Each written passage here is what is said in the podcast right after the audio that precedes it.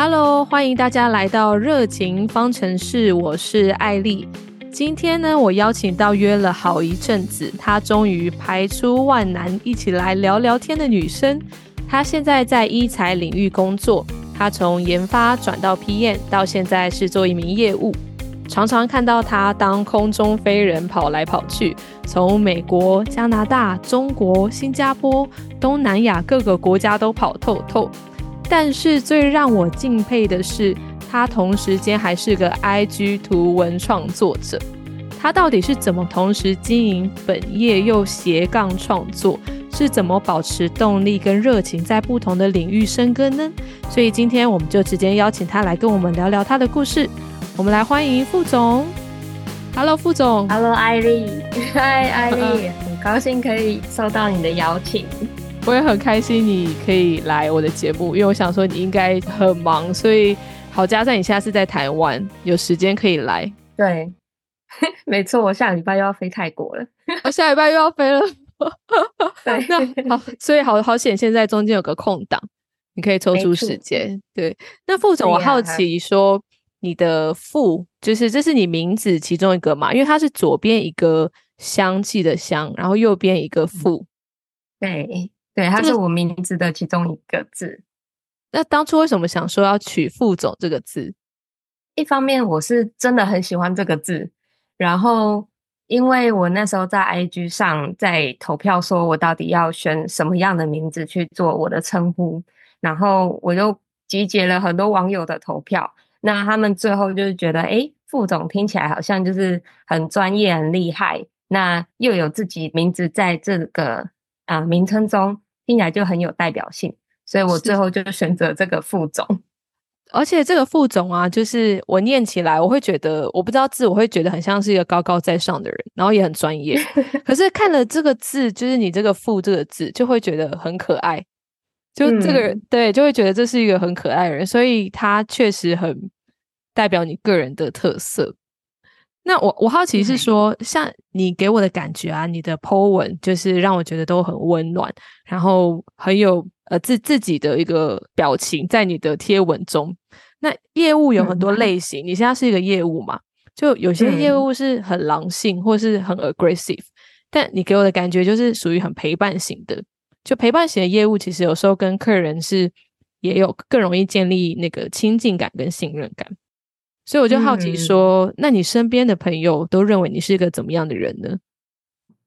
对，其实我自己认为我的个性不太适合当业务，但我所有的朋友都觉得我应该去当业务。哦，真的好哇！我 我觉得这是一个很大的反差，就是可能从国小开始啊，朋友或者是老师们他在对我的评价都是说，哦，热心助人啊，积极乐观，然后呃很可靠这样子。然后或者说哦，脑袋转的很快，很健谈，所以很适合交朋友。但其实我每一次在跟别人交谈之前，我都要先自我建设一下，先深个呼吸，再去敲客户的门。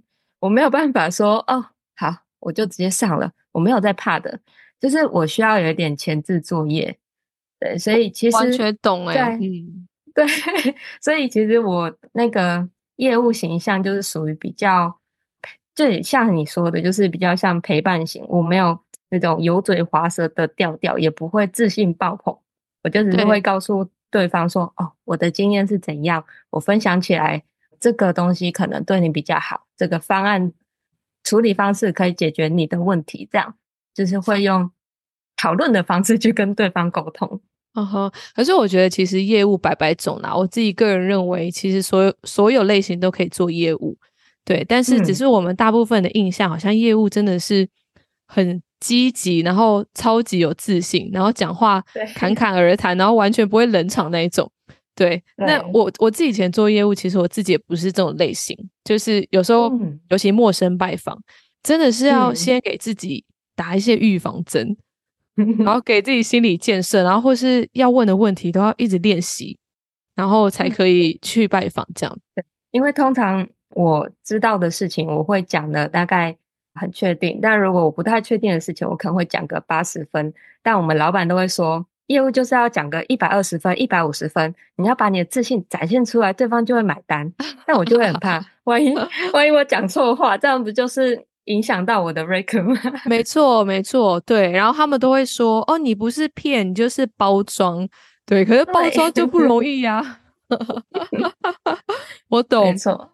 那你朋友、同事或家人啊，就是那他们知道你同时又是个 IG 创作者吗？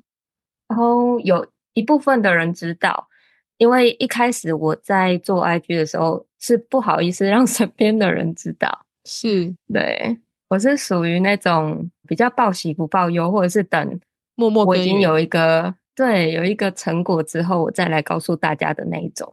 哦吼，所以现在大家应该都知道了。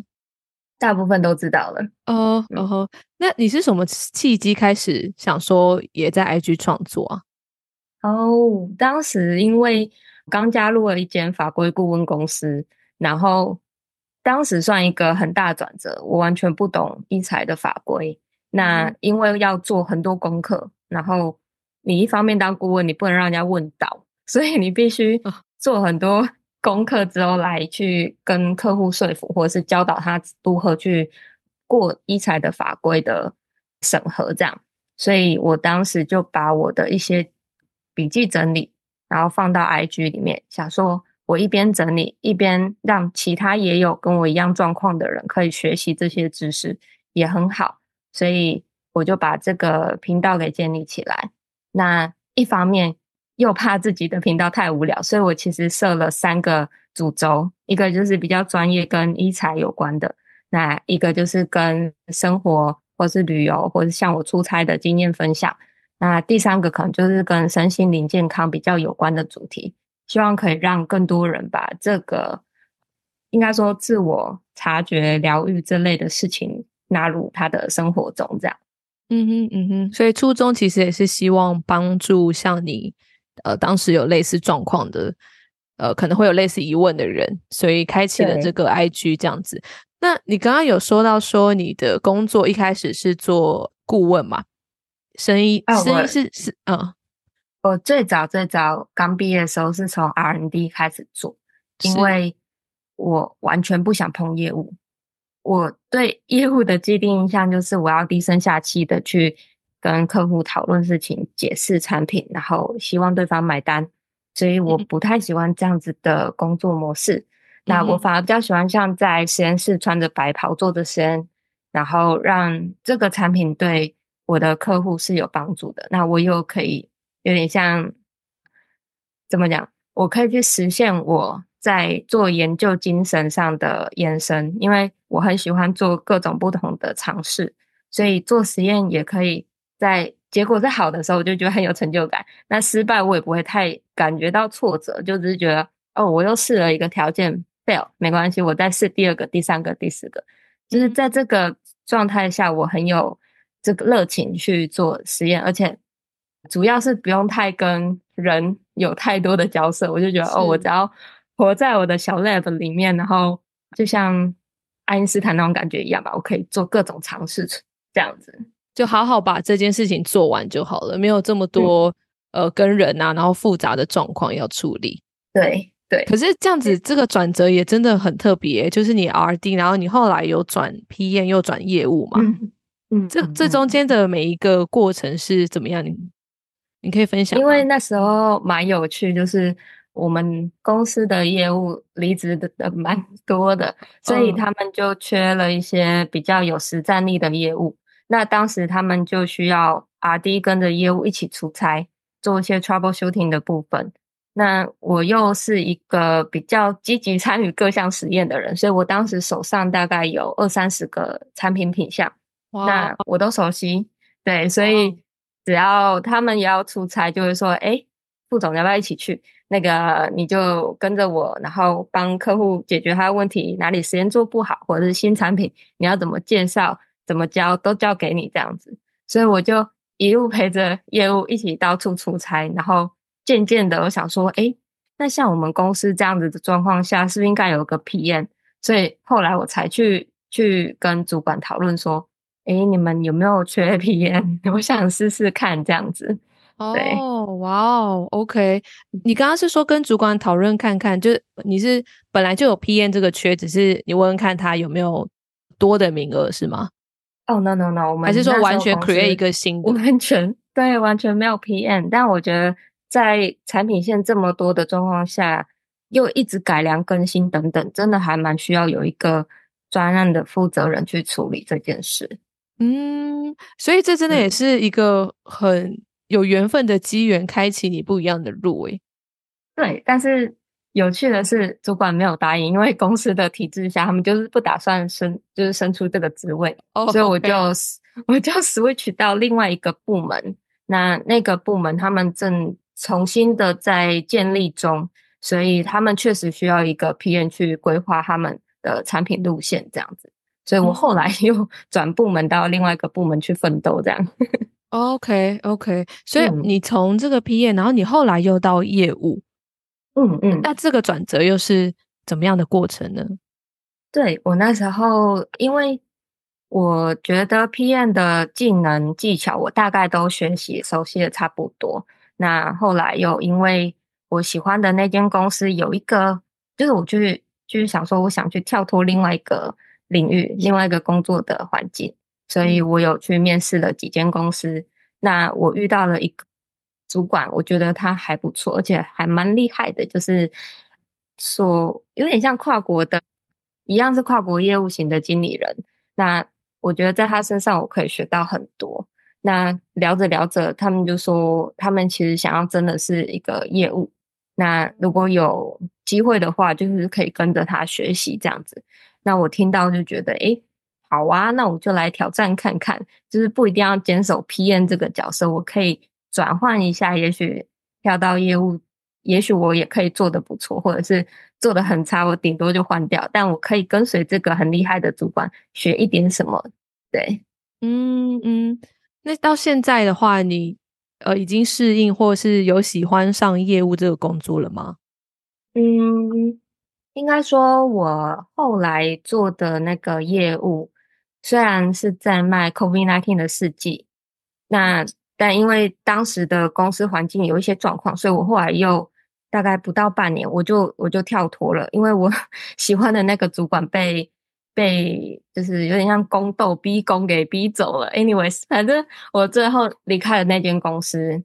那我加入的那顾问型的业务公司，就是我刚刚说的法规顾问。当时我在做。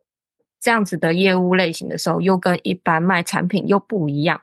你是要卖一个知识给别人，然后让他们照着这个方法做，才能把自己的产品符合美国的法规、欧盟的法规或台湾的法规。那这样子的业务形态是我很喜欢的，因为我是在做知识的传输，就是我的专业是有帮助到别人。那也不是说你一定非买我产品不可，你有很多种选项，我只是。告诉你说，这样子可能帮助你加速你的流程等等，这样。嗯，对。那我喜欢比较平等的地位，不像是，比如说我今天卖保温杯给你，有人可能会觉得说，哦，就是你是一个卖消费品的东西，那跟我卖专业知识给你，我觉得是两种不同地位对等，就是我们跟客户之间的沟通都是。对的，也许他还会尊重你一点，他会觉得哦，你是专业人士，我愿意多听一点点。嗯哼，嗯哼，对，跟一般的比较消费型的 B to C 的那一种业务形态其实不太一样，技技能也不太一样。对，对。那你年轻，其实现在很也很年轻就做业务，你第一次出差去哪里？你还记得吗？或者是当时有没有遇过什么困难？对，其实我非常 印象深刻，我第一次出差。我那时候去印尼一次就待了十四天，哇！然后对，因为他们很希望在同一个时间里面拜访所有印尼区的客户，那不管是 travel shooting 也好，教育训练也好，或者是在就是去开发新的客户也好，我们就是在那十四天内把它给完成。那那一次的旅程中，我只有在六日的时候偶尔会有一些自己的时间，那我们就跟着。代理商一起去吃吃喝喝啊，这是我觉得业务的小确幸。但我不小心吃到食物中毒。哦哇，天哪！嗯哼，对，是一是正常的餐厅吗？就是有点像路边的餐厅，不是在 mall 里面的那种。但我好像就是吃到生食吧，就是真的去东南亚，如果肠胃不好，不要去吃冰的，或者是哦那种水果类的，就是没有煮过的东西。然后我那时候应该就是吃了类似么么渣渣的东西，然后我 那一整天就开始上吐下泻啊。最惨的是我们那一天还要拉车拉十几个小时吧，然后到下一城市。那我们都在公路上，所以当我觉得受不了想吐的时候，我要请他们赶快看能不能路边停车或者下那个交流道，我可以在旁边的草丛 就是吐完哪这样再上车。而且吐吐就算了，因为如果吐大不了真的还有一个拿一个塑胶袋来解决。可是万一嗯你想要嗯拉肚子怎么办？拉肚子，对，真的很尴尬，而且全全车只有我一个女生，然后哦天哪，嗯，他们就要帮我去找有没有比较干净一点，或者是能上的厕所。不然男生其实路边解决就好了，但女生就是很尴尬，就说啊，你要再撑一下，下一个类似服务区这种东西还要再五分钟。哇，我觉得这个好辛苦哦，因为连上厕所我都觉得有时候都憋嗯不住，尤其到这种嗯比较呃你需要拉车的国家，对对你可能要找个厕所，然后你去路边上什么的都很麻烦，更何况你在拉肚子，拉肚子 没错，还有一些后续要处理，对，真的很难控制。但 anyway，我活过来了。就是他们当时因为觉得我的状况真的太严重，所以就说：“哎，还是我带你去挂急诊，然后我们吊个点滴或打针这样子，然后赶快帮你排解这个，因为我们隔一天就要再去客户那里 demo 新的产品，所以我状况一定要是好的，全部人就靠我一个这样子，天所以我就去打，对我就去打了一个多小时的点滴。”哦 OK，所以你也是算是开启一个新的那个 经历耶，就是你在那个地方，然后还去他们的医院打点滴，这样。对对对，所以后面，我妈都快吓死了。真的，我觉得会耶，而且人生地不熟的，然后也不知道你的嗯状况会更严重，还是打个点滴，然后吃个药就会好。嗯嗯，对，而且你还要待十四天呢，就离回台湾的时间 好像没有这么快。对，没错。这真的是哦很后来经验。嗯，对啊，后来出差之后，我一定随身带很多药品，不管是感冒药、退烧药、止泻药、止吐药，我真的都是直接备齐，然后让自己可以维持在最好的状态。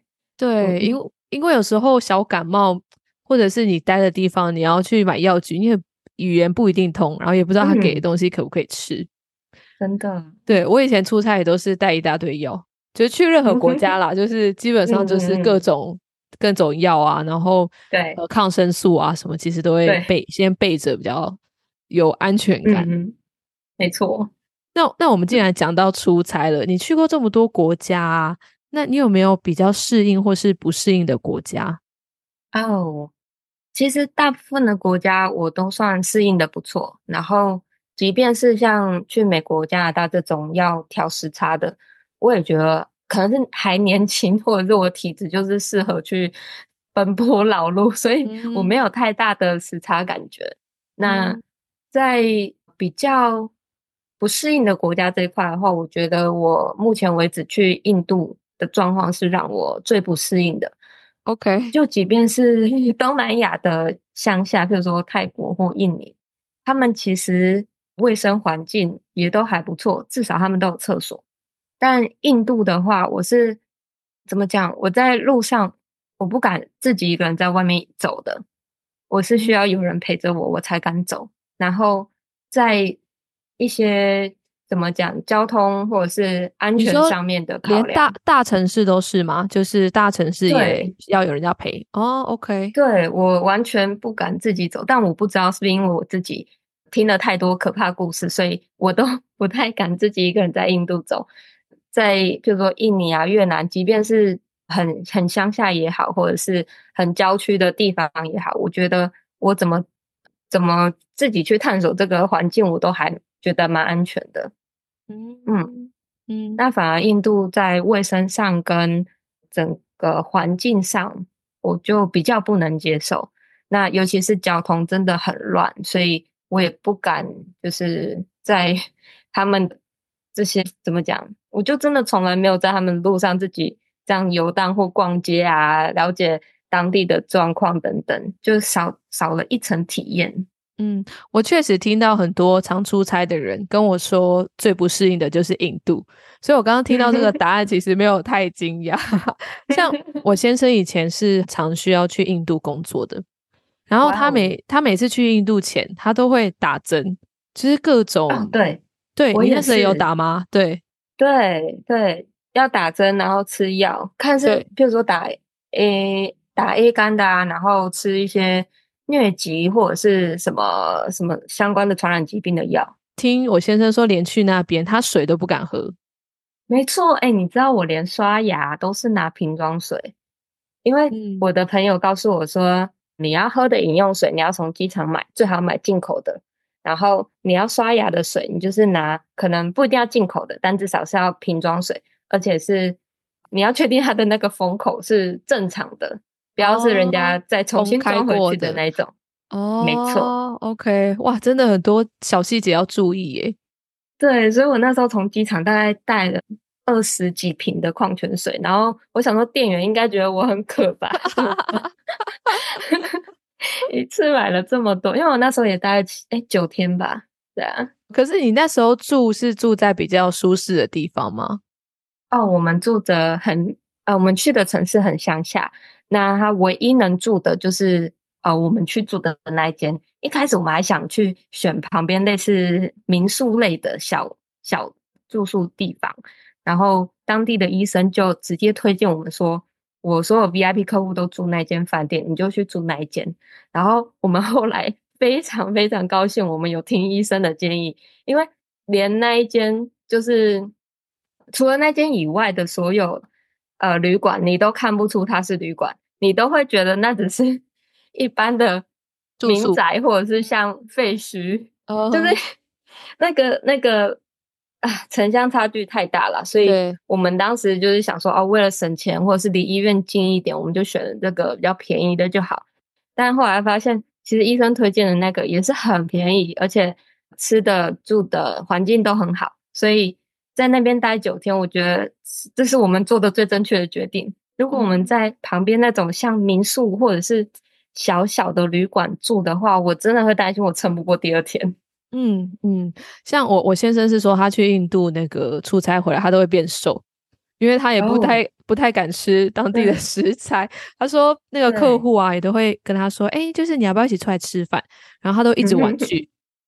他他也是去那。边 support 的，就他不算是业务，对，然后他就是每天都带台湾的饼干啊那些干粮，没错，我那时候也是就从 美国加拿大回来，然后我带一堆零食，然后就直接原封不动的行李箱带去印度吃，因为我完全不敢吃印度的食物，然后带了很多台湾苏打饼干啊，然后就想说，我假设九天都不吃当地的食物，我还是活得下来。对对哦，所以大家都是一样的。对他们，他们有一个，我上次看到一个影片，他就说这些街边的食物你千万不要吃，但是你可以请你朋友吃。然 后听到这句之后，我就想说，哇，我到底多可怕？还是请你老板吃？如果你对老板平常有深仇大恨，就请他去吃。这个影片就是我老板传给我的。哦，OK，很闹，很闹。那像你已经去过这么多国家，那你去，你你有有这些出差经验，有没有影响到你对人生或生活的一些看法或是价值观？哦，对，我觉得可能因为像台湾的人口组成比较相对简单。就是你可能在求学过程中很难遇到不同族群文化的人，所以在建立世界观这一块就觉得有点薄弱。但像我去其他的国家之后，发现，诶比如说我这次去啊加拿大，我就觉得整个加拿大好像是一个小型联合国一样，我在路上什么样的人我都遇得到。对他不会说哦，就白人特别多或黄种人特别多，没有，就是你所有想得到的国家几乎都可以在那边遇到。那是新加坡其实也是，就是我都会觉得说，如果我小时候就生长在新加坡这种环境好了，我是不是对不同文化族群的理解跟观念都会有点不太一样？我也许可以在遇到 A 的事情的时候，用他们文化的方式解决；好，遇到 B 的方，哎，遇到 B 的问题的时候，我又可以用到另外一种文化的方式解决。我的人生的选项就非常非常多。嗯嗯，没有错，对我很喜欢，就是你有你有你分享这个想法，真的就是当我们呃看到不一样的文化或是不一样的人，其实我觉得会激发很多我们对事情看看事情的角度，就不会这么的单一，对啊，会感觉让世界好像变得更有趣了这样子，对对，没错没错。今天听到副总在医材领域奋斗，以及出差遇到的各种精彩故事。下一集我们将继续与副总揭开生医科技的工作日常，以及他是如何平衡正职跟创作者的工作。更多有关副总的私生活和梦想，那我们就下一集见喽。